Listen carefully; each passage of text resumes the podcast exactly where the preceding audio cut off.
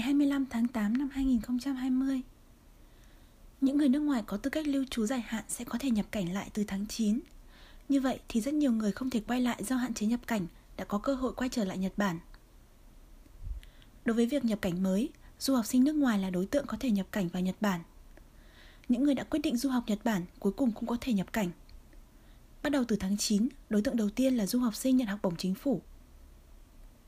Vẫn chưa có thông tin gì về việc nhập cảnh đối với khách du lịch và những người lưu trú ngắn hạn. Những người nhập cảnh sẽ xét nghiệm PCR và chờ tại khách sạn hoặc tại các cơ sở cách ly trong vòng 14 ngày. Các điều kiện đặt ra giống như đối với người Nhật để tránh việc mang virus vào trong nước. Chúng ta hãy cùng chờ đợi thông tin chính thức về ngày chế độ mới được thi hành.